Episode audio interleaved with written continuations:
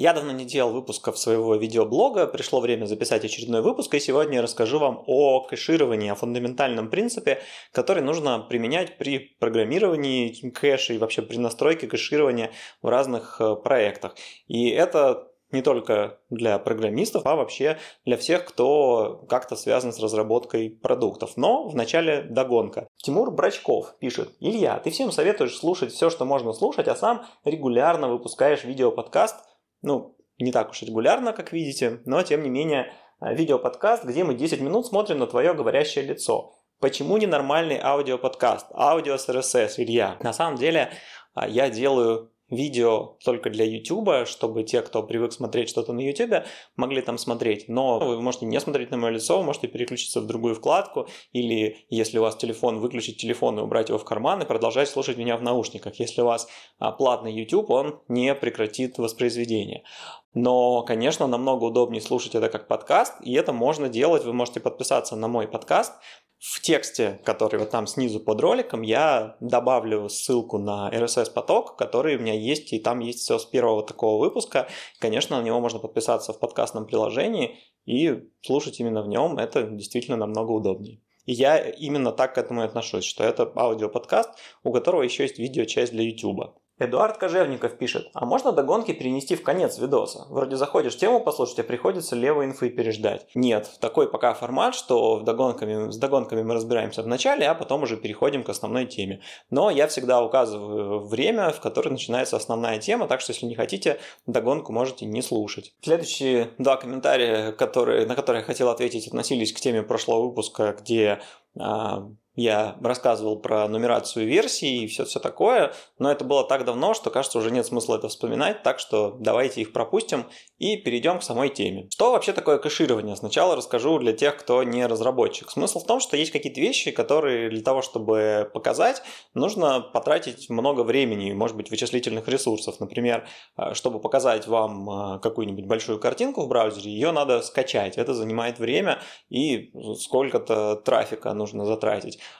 А если, например, вы заходите на какой-то сайт каждый день, и там есть какой-то набор картинок один и тот же, то нет смысла их скачивать каждый раз. Имеет смысл после того, как их один раз скачали, где-то сохранить на вашем компьютере, чтобы когда вы зайдете на этот сайт на следующий день, они просто открылись прямо с вашего компьютера. Бывает, что проблема не в скачивании, а в том, что какие-то данные требуют именно расчета. Чтобы сформировать главную страницу, допустим, моего блога, нужно вытащить из базы, какие там были последние 10 заметок. Каждую из них нужно пропустить через текстовый форматор, который там расставит правильные кавычки, склеит неразрывными пробелами, а, предлоги с последующими словами, еще сделать кучу всякой работы. У каждой заметки есть еще теги, соответственно, нужно вытащить, какие именно у каждой заметки прописаны теги, чтобы их вот эту линию там снизу написать. Нужно показать, сколько у заметки комментариев. Значит, нужно еще пойти в таблицу комментариев, вытащить оттуда комментарий каждой из этих 10 заметок или сколько их там на главной странице, посчитать, сколько их получилось.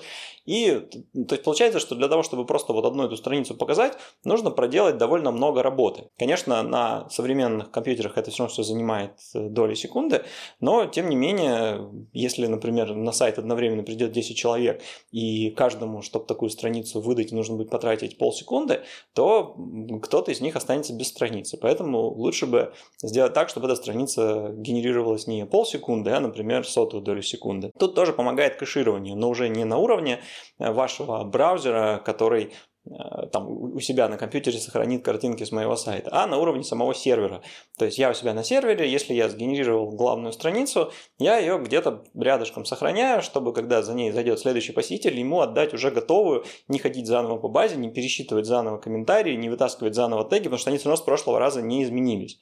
Вот в чем смысл кэширования? Просто не делать одну и ту же работу несколько раз. Если у меня какие-то данные есть с прошлого раза, взять их уже однажды посчитанные или уже однажды скачанные и именно в таком виде показать или передать дальше. В чем проблема? В том, что когда мы кладем что-то в кэш, сохраняем, нам нужно как-то отследить момент, когда это что-то устарело. Может быть, я уже у себя в блоге какую-нибудь картинку заменил, там на ней была какая-нибудь ошибка, я перезакачал новую, а у вас браузер сохранил предыдущую, и вы видите совсем не то, что вижу я. И это часто приводит ко всяким проблемам при отладке. Разработчики говорят, что там на сайте что-нибудь поправили, ты открываешь, а у тебя по-прежнему старое, и ты говоришь, нет, у меня все еще что-нибудь там не работает. Потому что какой-нибудь скрипт у тебя скачался старый с глюком, и он у тебя глючит, а они уже залили новый, а ты его не получаешь, потому что вот твой браузер не узнал, что пора скачать новую версию и использовать закэшированную. Или на сервере, например, ты заходишь в какую-нибудь заметку, а там написано, что нет комментариев, а на самом деле комментарии есть. Но почему-то э, сервер решил, что он отдаст старую версию этой страницы, которая закэшировалась, когда комментариев еще не было. Один из таких распространенных способов э, решения проблемы устаревания кэшей состоит в том, чтобы у каждого кэша указывать, сколько времени его можно выдавать. То есть, например, браузер отдает а, точнее сервер отдает картинку вашему браузеру и говорит, закэшируй ее на сутки. То есть через сутки все равно сходи и скачай новую, вдруг она изменилась.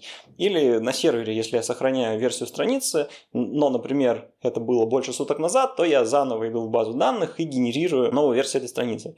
Это полный тупняк и полный идиотизм, но, к сожалению, так работает большинство всяких кэшей, с которыми я встречался. Почему это идиотская система вообще использования тайм-аутов в кэше? Потому что нету никакого волшебного числа, после которого кэш вдруг устареет.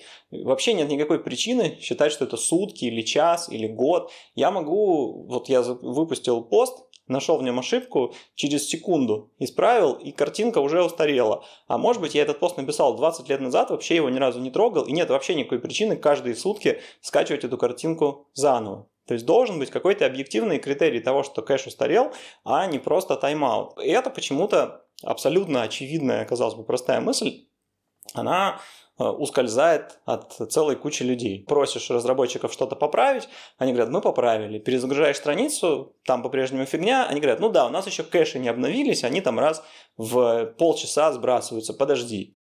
Какого хрена? Вы уже закачали новые файлы. Почему ваши кэши не понимают, что файлы изменились и ну, пора уже как бы пересчитать новые данные?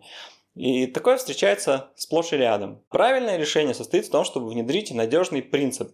Данные всегда актуальны. Как бы ни был устроен ваш кеш там под капотом, в реальности у пользователя данные всегда должны показываться настоящие, ровно те, которые актуальны на эту секунду. И для того, чтобы это сделать, нужно правильно управлять кэшами и их устареванием. А, ну, расскажу на примере Геи, как это работает. Например, я сгенерировал главную страницу блога ну, которая, как я уже сказал, состоит из кучи разных э, запчастей, которые могут в любой момент поменяться.